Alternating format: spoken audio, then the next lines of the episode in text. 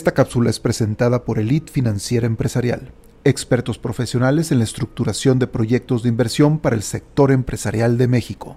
Emprésate. Muy buen día, bienvenidos a un nuevo capítulo de Negocios Elite. Soy Bernardo San Pedro y cada semana estaré compartiendo con todos ustedes testimonios, experiencias y todo lo que nos toca vivir en nuestro día a día empresarial. Información que espero sea de gran ayuda para el desarrollo de tu empresa. Comenzamos.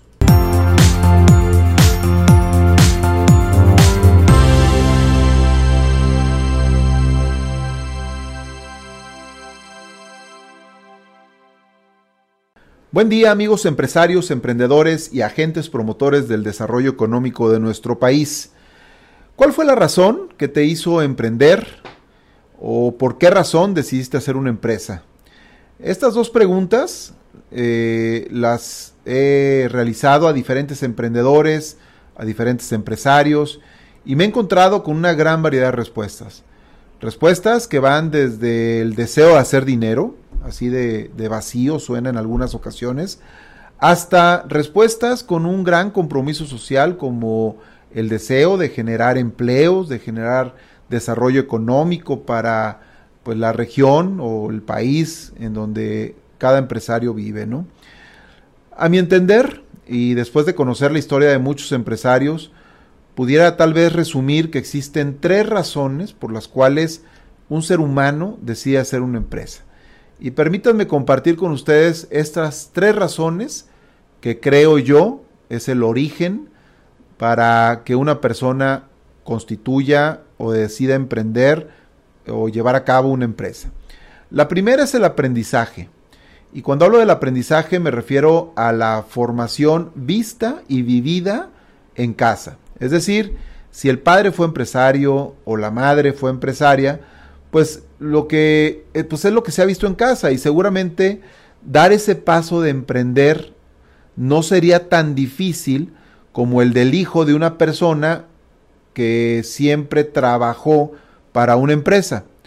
Eh, pero entonces digo, aquí también viene otra pregunta, ¿no? ¿Por, ¿Por, qué hay hijos de empresarios que deciden desarrollar su vida profesional trabajando en empresas de terceros? O también, ¿por qué hay hijos de personas que vivieron su vida profesional como empleados, empleados de empresas, y deciden emprender y desarrollar su, su propia empresa.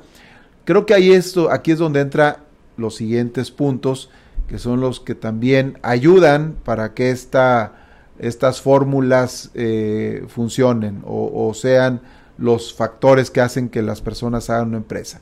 La segunda que, que, considero es por necesidad. Y cuando me refiero a que existe una necesidad de emprender una empresa, no es necesariamente o no quisiera que exclusivamente se pensara en una necesidad económica. Eh, que si bien es cierto puede ser un factor importante, ya que quizás una persona pues no ha logrado conseguir un empleo o se quedó sin trabajo o alguna situación económica se dio en casa, pues existe la necesidad de llevar dinero, eh, de, generar recursos pues para vivir y, si tiene familia pues más importante todavía. Sin embargo me ha tocado ver gente que se encuentra en esa situación y pues deciden hacer otro tipo de cosas menos una empresa o venden seguros o se ponen a vender diferentes productos y o servicios tal vez a cambio de una comisión, pero definitivamente no, no constituyen una empresa. También por otro tipo de necesidades no económicas, creo que es, es un factor que, hace que la, gente se vea en la necesidad de constituir una empresa. Y esto se da mucho en personas que deciden estudiar carreras que defino yo, estas, estas carreras que son de alta vocación o que, que requieren alta vocación, como por ejemplo los doctores, los arquitectos, entre varias carreras que definitivamente pues requieren de una gran vocación para su ejercicio. Hay arquitectos, por ejemplo, que desearon estudiar esta carrera, pues por su pasión por diseñar y construir casas o edificios o qué sé yo, el los proyectos que sean. Pero esto los lleva a obligatoriamente constituir una empresa que tendrán que generar pues para poder eh, recibir en esa empresa los proyectos que van a llevar a cabo.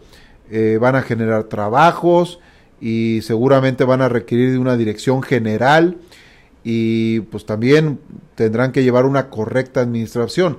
Lo mismo pasa con algunos doctores que por alguna razón su actividad médica los lleva a la constitución de una empresa a través de, la cual pues sí fortalecen su actividad, pero pues ahora tienen la responsabilidad de administrar la empresa y de dirigirla en una forma adecuada que les permita pues también ser rentables, pagar nóminas, pagar impuestos, tendrán seguramente proveedores, clientes, empleados y todo este tipo de cosas que conlleva pues, una empresa.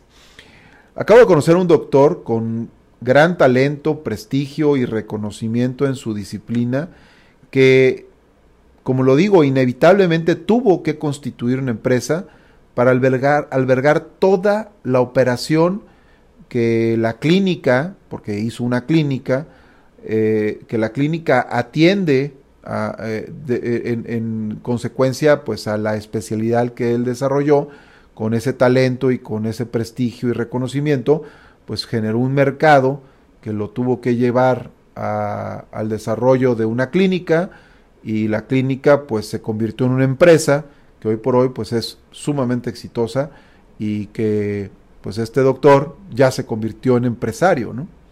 Y fue por una mera necesidad. La tercera y última razón por la cual he visto que la gente decide constituir una empresa, y creo además que es la más importante, se llama pasión. Las personas que por pasión hacen una empresa son aquellas que tienen claro hasta dónde quieren llegar, y qué es lo que quieren alcanzar, se preparan inclusive para ser empresarios o para emprender, se capacitan y generalmente logran crear grandes empresas que llegan a trascender en una forma importante. Sin embargo, es importante conocer también el origen de la pasión que tienen los empresarios para constituir una empresa. Y tiene mucho que ver con el primer capítulo de Negocios Elite el cual titulé Empresas pobres, empresarios ricos. Cuando la pasión es la riqueza, entonces lo más seguro eh, será que vayan a ser empresas pobres y pues el empresario va a ser el rico. Pero cuando la pasión es la trascendencia de la empresa, de la gente, el deseo de generar empleos, el deseo de atender necesidades del mercado, el deseo también hacer un, un verdadero agente promotor de un cambio en este mundo, en el que vivimos, entonces seguramente pues vamos a tener una empresa muy valiosa y como lo dije en aquel capítulo, un empresario muy exitoso. Cualquiera que haya sido la razón por la, que, por la cual decidimos o tuvimos que hacer empresa, existe un periodo de transición entre la etapa del emprendurismo y el momento en el que te conviertes en el empresario. También lo comentamos en algún capítulo. Eh, en donde les platicaba que el perfil que se requiere para ser emprendedor, pues no es ni siquiera cercano al perfil que se requiere para ser empresario. Y creo que es importante ser autocríticos y conocer cuál es el perfil que tenemos y saber si estamos preparados para ser empresarios. No quiero decir con esto, y quiero ser muy claro en esta parte, que un emprendedor no llegue a ser un buen empresario. Y por otro lado, Tampoco quisiera que se interprete que un buen empresario pues no tiene la capacidad de emprender. Ambos creo que pueden desarrollar las habilidades necesarias que les permitan hacer bien ambas funciones, pero los tiempos son muy importantes para el éxito al emprender o al constituir una empresa. Y me refiero a los tiempos particularmente a que estemos preparados o para emprender o para ser empresario. Permítanme hacer una analogía muy sencilla y es, es como estar soltero o estar casado. Un soltero tiene mucho menos responsabilidades que una persona que está casada. Inclusive sus objetivos de vida son totalmente diferentes a los objetivos de vida que pueda tener una persona casada. Un claro ejemplo que puede servir para fortalecer esta analogía es el gasto de una persona soltera contra el gasto que realiza una persona casada. Les aseguro que el gasto de una persona casada está por mucho más enfocado en el desarrollo familiar que en el desarrollo individual de la persona. De hecho, un soltero que decide casarse, pues no puede estar casado y seguir teniendo una vida y gasto como soltero, ya que entonces pues seguramente el matrimonio fracasaría. Lo mismo pasa en las empresas. Un emprendedor que se convierte en empresario no puede seguir comportándose como emprendedor. Debe asumir su papel de empresario, ya que si siguiera actuando como un emprendedor al frente de una empresa, pues entonces muy probable la empresa va a fracasar igual que la analogía que les estoy platicando del de las personas solteras o las personas casadas. Por esto, pues la importancia de estar preparado para el cambio. Por eso, el tema del día de hoy es sorpresa, tengo empresa. En otras palabras, es sorpresa, ya dejé de ser emprendedor y ahora tengo una responsabilidad mucho más grande. Ahora tengo una empresa y una gran responsabilidad con mis clientes, con mis proveedores, con mis empleados y con la autoridad misma. Es muy arriesgado que una empresa sea dirigida por un emprendedor. Y esto es por la alta probabilidad que tienden de no consolidar la operación de la empresa con cimientos sólidos. Miren, basta ver el programa Shark Tank y ahí se pueden identificar claramente a esas personas que están constantemente buscando fondos para llevar a cabo sus empresas, pero que una vez que está la empresa en operación, sorpresa, no estaban listos para enfrentar la, la responsabilidad que esto conlleva. Por esto, pues finalizo este capítulo resumiendo lo siguiente.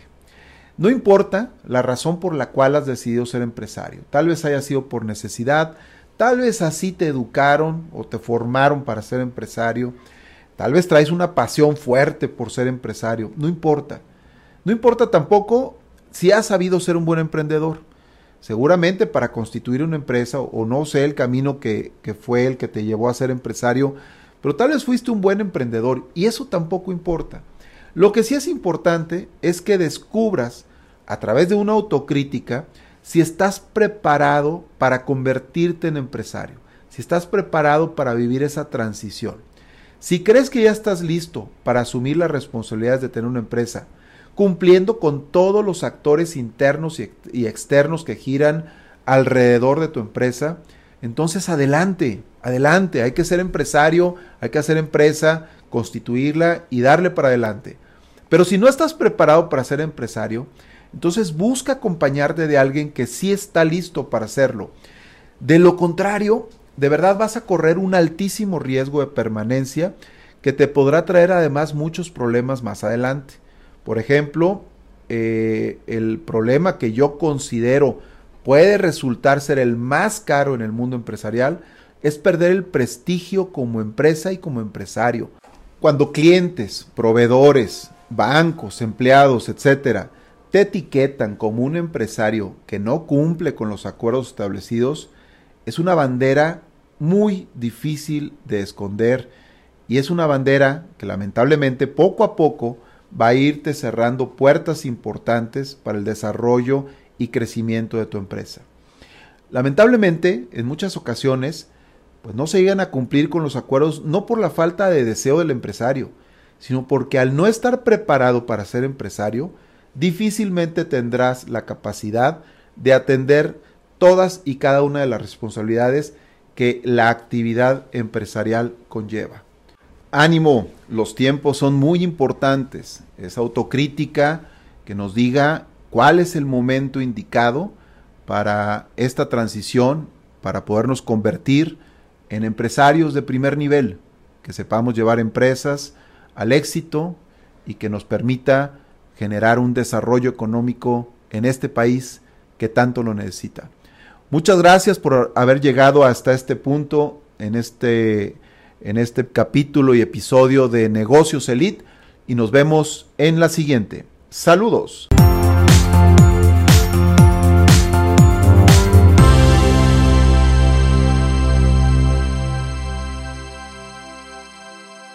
Te invito a tomar un par de segundos y suscribirte al podcast en las plataformas de Spotify y YouTube y así no te perderás ninguno de los contenidos que estamos publicando. Si este episodio te fue de utilidad y te gustó, compártelo y califícalo con 5 estrellas para que pueda llegar a muchas más personas. No olvides también visitar nuestra página web eliteempresarial.com.mx Con esto recibirás la mejor y más personalizada asesoría financiera para tu empresa.